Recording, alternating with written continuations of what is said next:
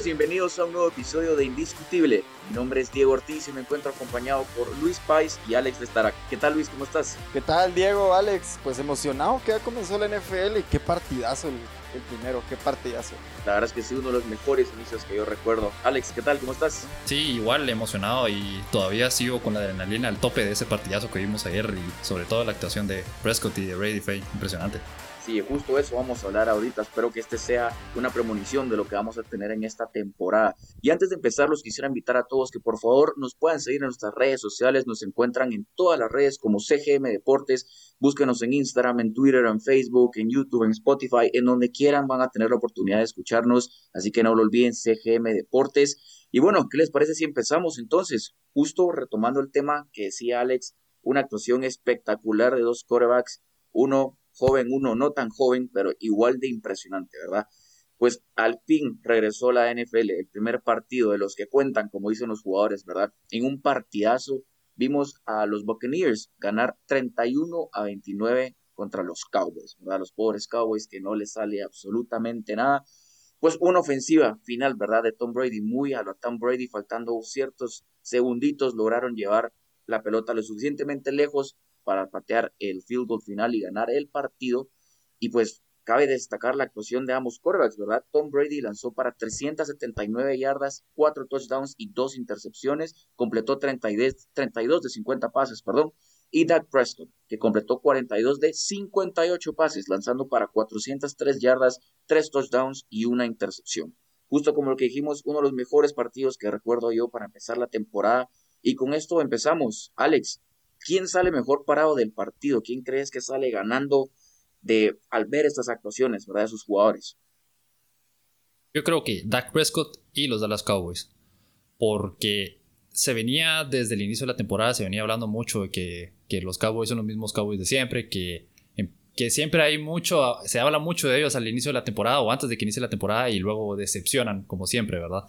Y a pesar de que salieron con la derrota, Dak Prescott se vio excelente luego de haber estado lesionado casi toda la temporada pasada y con la lesión del hombro o en el brazo que tuvo durante toda la pretemporada. Fue impresionante. también me sorprendió mucho ver la cantidad de pases que lanzó porque con esa lesión en el hombro dije 58 pases. Fue impresionante ver que, es cierto, al principio un par, unos 5, los primeros 5 pases tal vez se vieron un poco que le faltaba todavía ahí un poco de fuerza, pero conforme se fue asentando en el partido, fue pues recuperando sensaciones y se vio como el Dak Prescott que se vio al inicio de la temporada pasada, ¿verdad? Entonces para mí, los Cowboys y sobre todo Dak Prescott, porque con Dak Prescott jugando de la manera que está jugando es candidato al MVP, es una, eh, una ofensiva de, de pues, muy muy buena, superior o más arriba del promedio, ¿verdad? Y con esta buena ofensiva y con una defensiva que si es promedio o está entre el 15 puesto 15 y 16 de los 32 equipos, les puede alcanzar como para llegar a los playoffs y no sé, tal vez tener una buena, un buen desempeño en, la última parte de la temporada.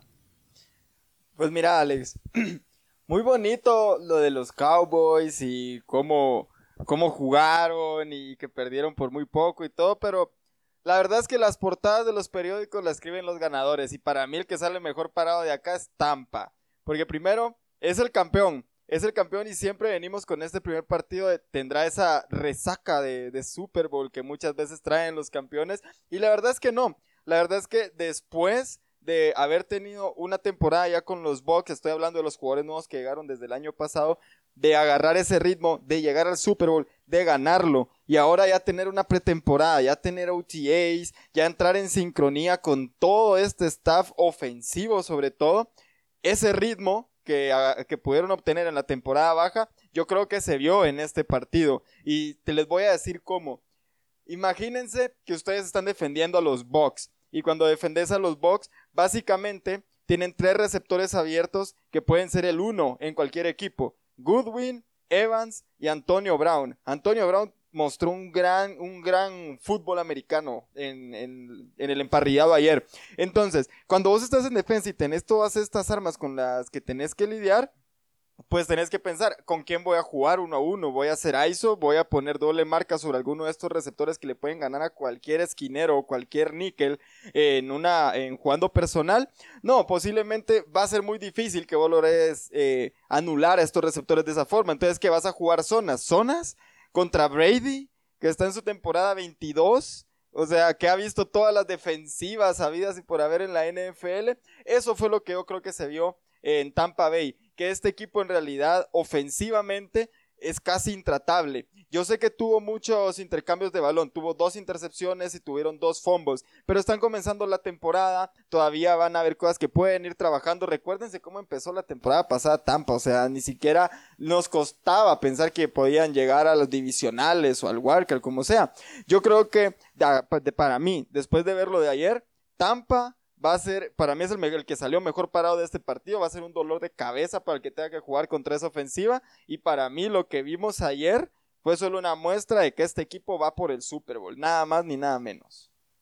Oh, sí, totalmente de acuerdo con eso y algo interesante que dijo Alex ahí, Luis, que te quería preguntar. Eh, Alex dijo MVP y Dak Prescott, misma oración. ¿Cómo lo ves? O sea, yo me pongo a pensar que para los aficionados de Dallas, a ser algo muy bueno ver esto, ¿verdad? Y, ahí es donde quisiera hacerles esta pregunta. Como aficionado de Dallas, me pongo, o sea, pensaría que ellos están con la idea de que pudieron ganar, ¿verdad? Fallaron goles de campo, fallaron el punto extra, o sea, son cosas que de verdad no deberían de pasar a este nivel, ¿verdad? Entonces digo, bueno, sí pudieron ganar. ¿Ustedes creen que, tomándome lo que dijo Alex, que salen mejor parados los, los Cowboys, creen que es una buena señal para los aficionados, o sea, creen que se pueden ilusionar. Recordemos que están en la peor división de la NFL, pero ¿ustedes creen que lo que mostraron ayer es algo que pueda servir para ilusionarse? Sí, yo creo que sí, porque decía Luis Pedro que la ofensiva de Tampa es impresionante. Pues la ofensiva de los Cowboys fue impresionante ayer y estuvieron del tú a tú con la ofensiva y con todo el equipo de, de Tampa, ¿verdad? O sea, decía Luis que que cómo cubrís a tantos receptores, que tenés a tres receptores que podrían ser el número uno, pues te digo lo mismo de los Cowboys. Los Cowboys tienen a C. Lamb, tienen a Mary Cooper, tienen a Michael Gallup. Michael Gallup tal vez está un poco más difícil ser el número uno, pero es un claro número dos. Y C. Lamb y a Mary Cooper son número uno, en mi opinión también. Entonces es, es una situación similar. Ahora, el corredor sí, pues sí que para mí ya está en declive, pero eso es otra historia. Entonces yo creo que, que sí, que, que los aficionados de los Cowboys deberían de estar emocionados por esto. Y yo te digo, y, y te quería responder, Luis, a lo que me mencionabas antes. Y como decía Diego, dos patadas o dos field goals fallados, un punto extra, iba, digamos, quitemos el de 60 yardas que fue un intento para ver si se podía o no. El field goal que fallaron junto con el punto extra hubieran sido cuatro puntos. Esos cuatro puntos hubieran sido suficientes para ganarle a los, a los Bucks. O sea, los Cowboys hubieran derrotado a los Bucks en el partido. Entonces digo yo, es cierto, los Buccaneers se llevaron la, la, la, victoria al final, sobre todo porque Tom Brady pues, hizo ese drive, pero a mí las sensaciones de los Cowboys y decir eso, que, que le jugaron del tú a tú a Tampa y que estuvieron a una patada que su pateador falló muy, muy, muy mal porque eran 36 yardas apenas, digo yo, me da suficiente a mí como para decir. Y el punto extra, claro, me da suficiente a mí para decir, sí, es un, un muy buen equipo y, si juegan así le pueden competir a cualquier equipo porque si estás hablando del campeón del Super Bowl, que es Tampa, que es el mejor equipo, entonces si le compitieron al mejor equipo le pueden competir a cualquier equipo en su, en su conferencia, por lo menos. Mira, yo, yo no estoy, yo no estoy diciendo que Dallas haya tenido un mal partido. Yo solo, solo digo de que para mí, o sea, obviamente, Tampa para lo que demostró, todavía teniendo cuatro intercambios de, de balón y ganar el juego con esa serie ofensiva ganadora que mostró Brady y con el ritmo que mostró el Korak de 44 años en ese partido, eso para mí fue otro planeta. Sí, fue impresionante, no hay que negarlo. Ahora, lo siguiente, no me vengas a comparar, por favor, el staff de receptores de Dallas y de Tampa. Mira, sí, CD Lamb y Mari Cooper posiblemente sí pueden ser uno en, algún otro equipo que, te, que esté escaso de receptores.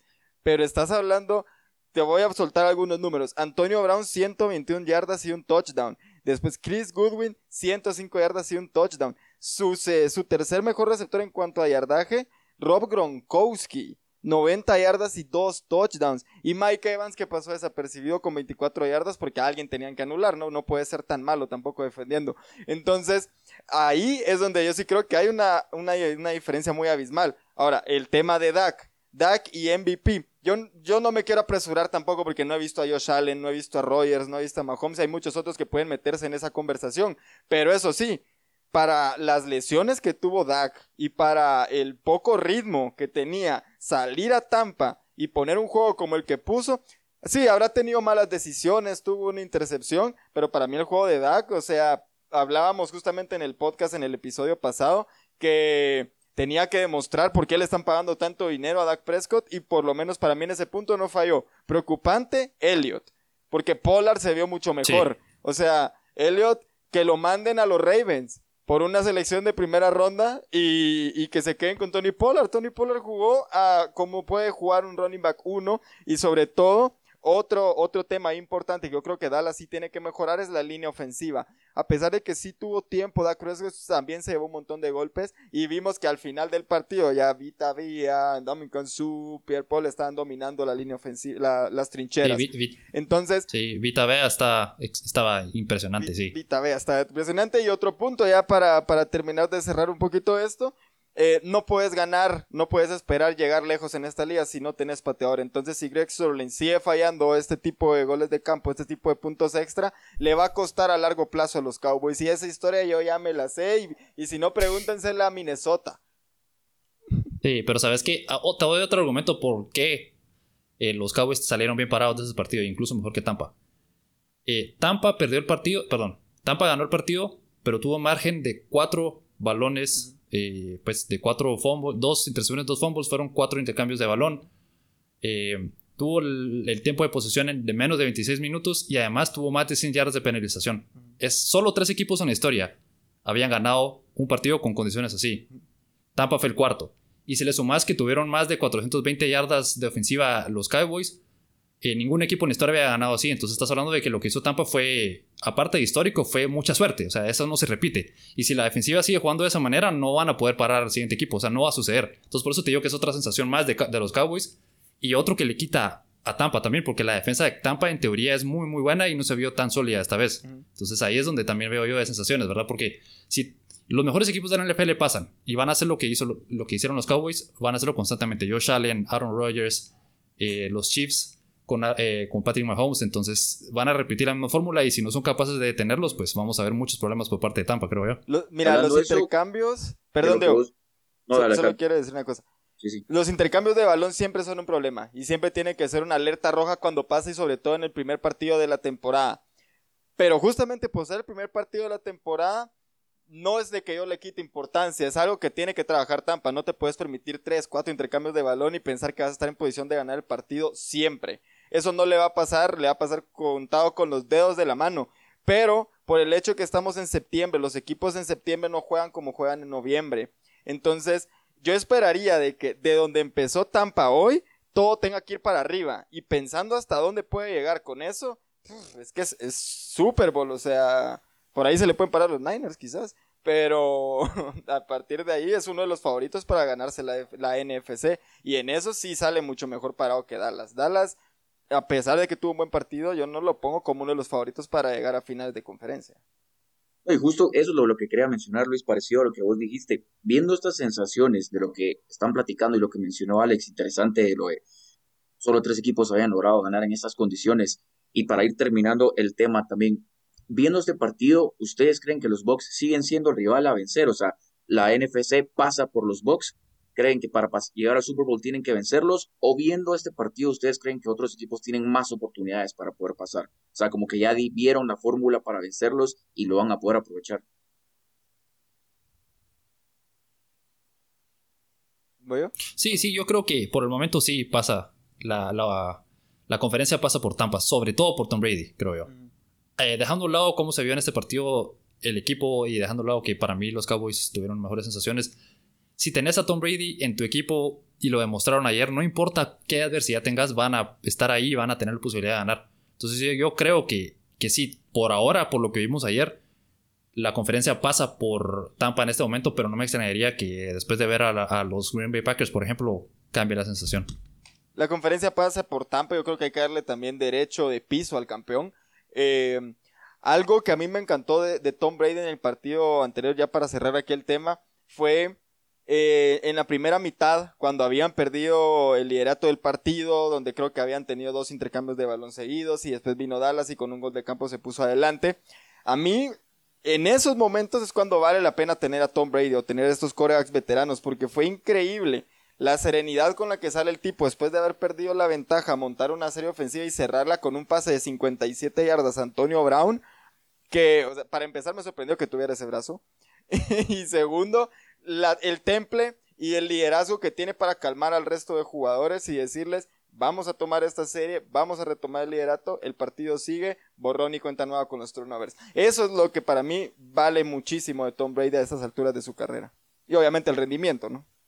Sí, totalmente de acuerdo. Creo que lo mental va a jugar una pieza muy importante esta temporada y son cosas que vamos a estar viendo y obviamente discutiendo aquí en el podcast. Así que con eso llegamos al final de nuestra primera parte. Cualquier comentario, cualquier contraargumento que tengan, nos lo pueden hacer en las redes sociales. Les recuerdo que nos pueden seguir como CGM Deportes en absolutamente todas las redes sociales. Ahí pueden comentarnos todo lo que opinan acerca de este primer segmento, si están de acuerdo o no con nuestros panelistas. Y con esto nos vamos a la primera pausa comercial.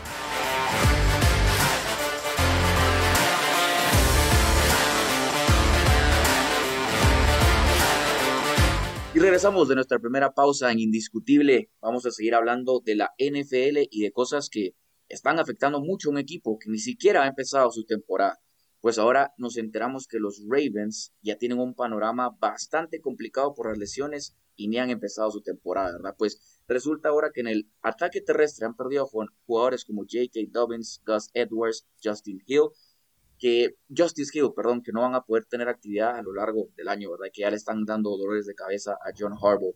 Adicional a eso, el cornerback Marcus Peters también se rompió el ligamento cruzado anterior y no va a poder jugar, ¿verdad? Parece ser que su lugar va a ser ocupado por jugadores como Jimmy Smith, Tavon Young, Marlon Humphrey, Chuck Clark o, even, o incluso Deshaun Elliott, ¿verdad? Estos son jugadores muy importantes, cosas que hablamos al principio en otros podcasts de lo importante que pueden ser para la temporada de los Ravens, ¿verdad? Para apoyar a Jackson en el quarterback. Y pues ante esta situación, perdón, la directiva ya está pensando en tener a jugadores como Devon Bell, Devonta Freeman y Latavius Murray, ¿verdad? Viendo estos movimientos, viendo que es tan cerca de empezar la temporada, Luis, te pregunto, ¿crees que los Ravens van a poder tener una buena temporada? ¿Crees que son cosas que se pueden revertir o ya están condenados?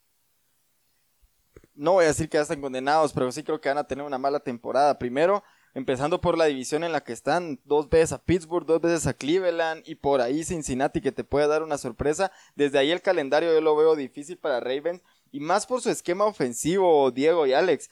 Eh, Recordemos que las últimas dos temporadas los Ravens fueron el equipo que más acarreó el balón y pierde justamente a los corredores de ese backfield que es Dobbins y Edwards. La temporada pasada entre esos dos se combinaron para 1528 yardas. O sea, ese es un ataque terrestre sólido. Y en el momento de que se te lesionan estos corredores, y sí, tienen a Livion Bell y, a Devonta Freeman en el equipo de práctica, que obviamente no podrían formar parte del equipo para la primera semana, eh, pero a partir de eso, si están tan involucrados los corredores en tu ofensiva, se tienen que aprender el esquema, se tienen que aprender las jugadas, tienen que crear esa sintonía con Lamar Jackson para las read options o las triple options o como sea que vayan a correr el balón. Y eso para mí sí va a ser un problema, porque Lamar Jackson si no tiene ese respaldo terrestre, no le confío que sea ese coreback pasador que pueda generarte los puntos y las yardas que vaya a necesitar el equipo en ofensiva. Y cuando te vas a la defensa, la baja de Marcus Peters Miren, Marcus Peters,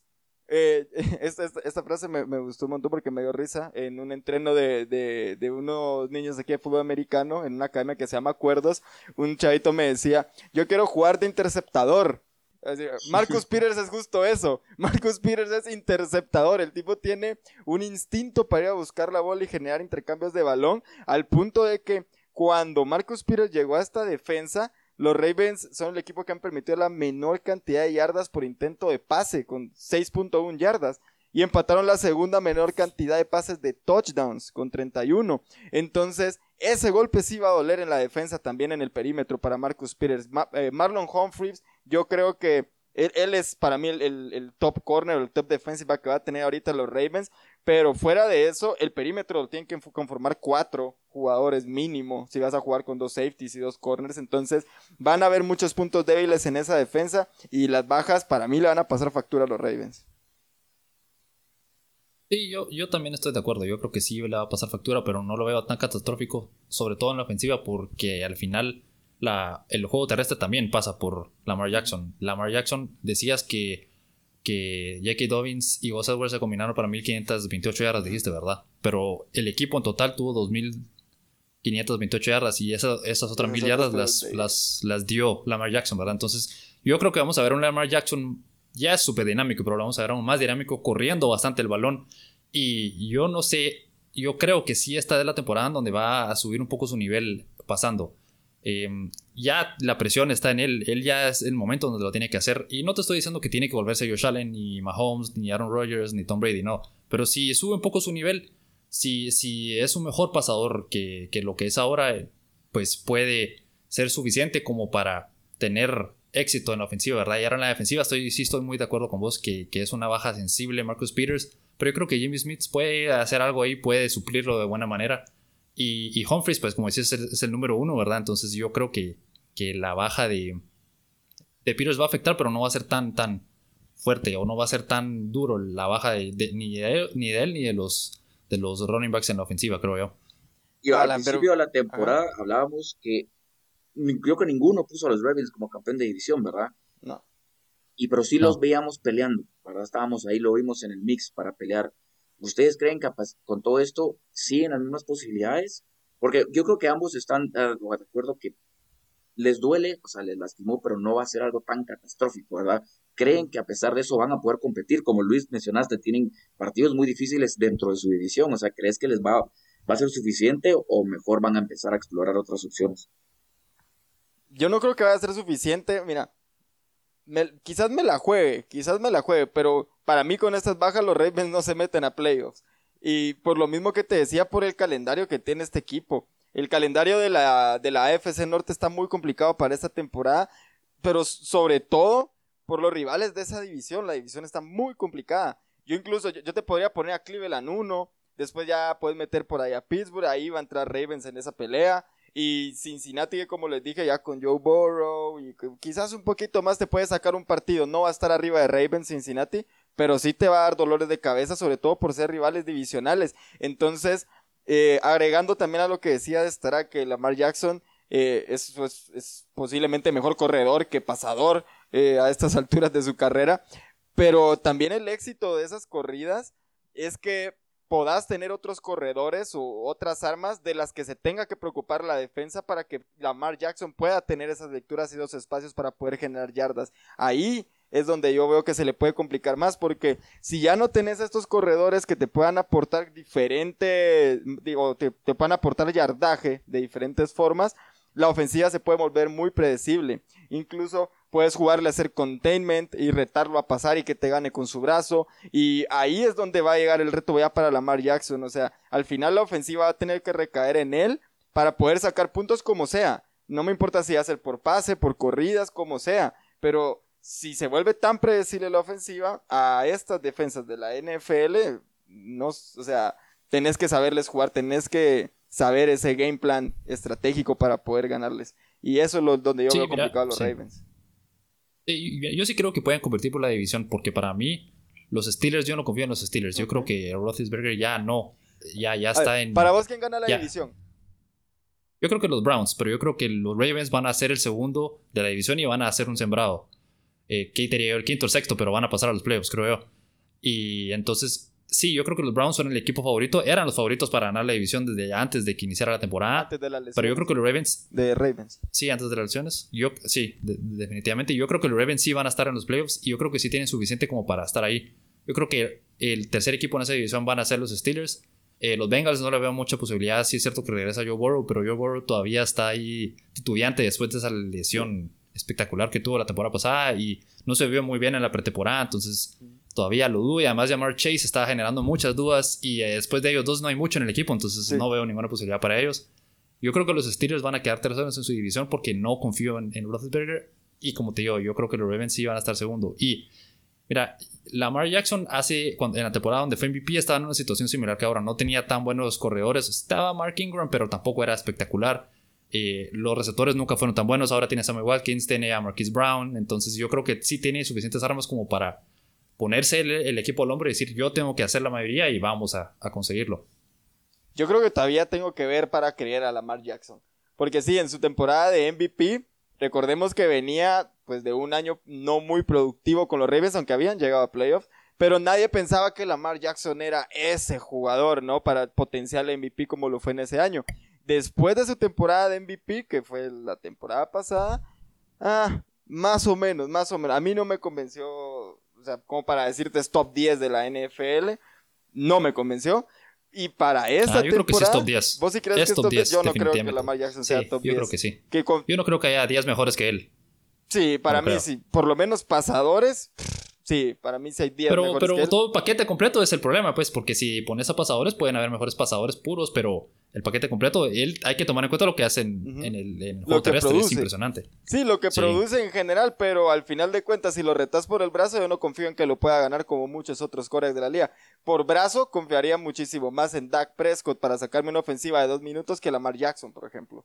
Entonces, podemos entrar en discusión de top 10 de corebacks de la liga. Justo eso, tía, justo eso te iba a decir, Luis, porque estoy completamente de acuerdo con lo que decís. Creo que la temporada pasada dejó mucho que desear y este es un tema buenísimo. Preparen ahí sus la- lapiceros, vayan haciendo su lista porque en el otro programa definitivamente podemos tener esta discusión porque es algo muy interesante ver esos Sí. puntos de vista, ¿verdad? Diferentes ponderaciones que le damos a los quarterbacks, así que definitivamente lo vamos a hacer.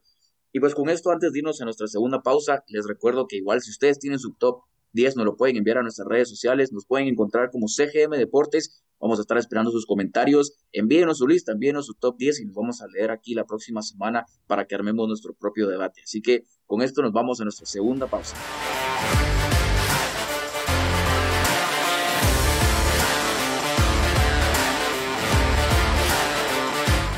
Y regresamos de la última pausa. Vamos a cambiar un poco de deportes. Ahora nos vamos a pasar a la NBA, porque tenemos fichajes muy interesantes. Se confirmó que DeAndre Jordan, el exjugador de los Nets, firmó con los Lakers. Luego un cambio de los Nets hacia los Pistons. Los Pistons lo dejaron libres y pudo firmar con los Lakers. Ahora el equipo que siento que promedia 50 años entre todos sus jugadores, ¿verdad? Porque ya se le está uniendo a los veteranos como LeBron James, Russell Westbrook, Carmelo Anthony, Rajon Rondo y Dwight Howard. Esto confirmó la salida de Gasol del equipo de Los Ángeles, a un jugador que creo que no dio la talla la temporada pasada, o al menos no lo que querían que hiciera. Y también tenemos dos cambios muy buenos para los Nets, los All-Star Nets, como les están diciendo en las redes sociales, ya que confirmaron que Paul Millsap se fue para el equipo y Aldridge, un jugador que se había retirado por problemas del corazón, va a regresar por un contrato de un año y 2.6 millones. Son jugadores veteranos que se van a unos equipos que están llenos de estrellas. Habiendo dicho esto, les pregunto, Luis, ¿quién crees que se reforzó mejor y por qué? ¿Por qué crees que están reforzándose con jugadores veteranos y no están apostando a la juventud, verdad? Yo creo que están apostando a jugadores veteranos porque quieren ganar hoy. Quieren ganar este año. Y por eso tanto Lakers como Nets están tomando esas decisiones. Ahora, me gustan más los Nets, te soy sincero. Porque para empezar creo que de entrada ya traían mejor equipo que los Lakers desde la temporada pasada con sus lesiones y con todo. Me parecía pues, un equipo muchísimo más competitivo. Entonces a esa mezcla le agregas a Patty Mills, que sí, 33 años. Pero este fue el fichaje que a mí me encantó. Porque ya sabemos cuáles son las debilidades de los Nets y son esas, esas lesiones, las lesiones de Kyrie, las lesiones de James Harden. Entonces, si vas a tener que sacar a Kyrie Irving por algunos partidos de la temporada, me parece que Patty Mills puede venir perfectamente a suplir ese backcourt de, de alguien que pueda salir por alguna lesión o por algún motivo personal o lo que sea. Entonces, sabemos de que es un tipo, un tipo que puede tirar de tres, que puede pasar el balón y que puede tomar responsabilidades ofensivas conforme vaya pasando el partido. Luego la Marcus Aldridge, el, el tipo ya estaba retirado, pero si te puede dar por lo menos unos 25 minutos de calidad, estás hablando de dominar un poco la pintura, un tiro de media distancia sólido, al menos unos 9, 10 puntos, entonces me gusta esa parte.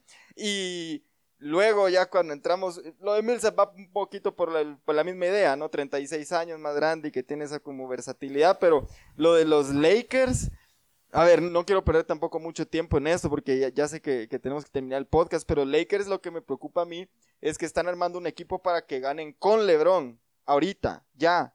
Entonces, no es para no es una proyección de Lakers a futuro y eso es lo que a mí me preocupa, porque tomar esas decisiones de tanto veterano ahorita te puede costar en unas dos, tres temporadas, pero yo me voy con Nets por esos refuerzos. Yo no creo que los Lakers estén pensando en dos, tres temporadas. Sobre no. todo porque LeBron no está pensando en dos o tres temporadas. Está pensando en, pues sí, tal vez una o dos más. Mm. Pero no creo que cinco o seis. No está pensando en el futuro. No. Es, está en el momento final de su carrera o ya está cerca de llegar al final de su carrera. Entonces está tratando de maximizar esa ventana que tienen los Lakers ahorita. Entonces yo creo que Para mí los Lakers hicieron un poco mejor trabajo porque, como vos decías, los Brooklyn Nets ya tenían su base, ya la traían de hace un par de temporadas. Entonces los Lakers rehicieron al equipo y, armaron un buen equipo. Al final es, es bastante veterano, eso no hay que negarlo. Y las lesiones siempre son una preocupación.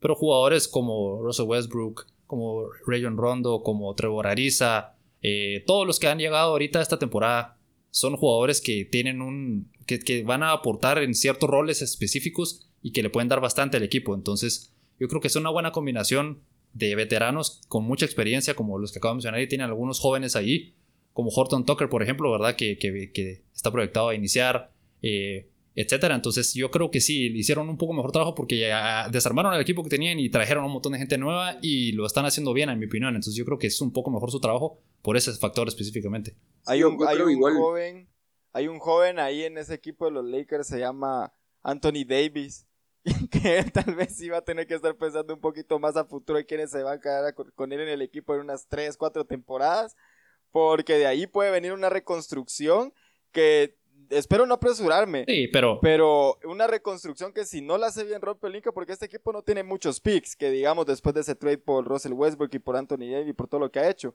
Si no reconstruyen bien este equipo después de que se vayan todos estos veteranos, les puede costar la salida de Anthony Davis también. Sí, yo creo que Anthony Davis no va a seguir. O sea, si empiezan una reconstrucción profunda, se va a ir. Y, es común ver en la NBA a superestrellas saltar equipo a otro, entonces no sería algo extraño. Pues yo no creo. De nuevo, yo creo que está empezando más ahorita, o en este año y el siguiente año. Sí, Ajá, no están pensando mucho en lo que va a pasar después. Yo creo que en eso, exactamente. Creo que ambos equipos no están proyectando nada a futuro y por eso están dando tantos picks, no como OKC, por ejemplo, que está recibiendo todos los picks de la NBA, ¿verdad? Creo que ambos equipos quieren ganar ya. Un poco.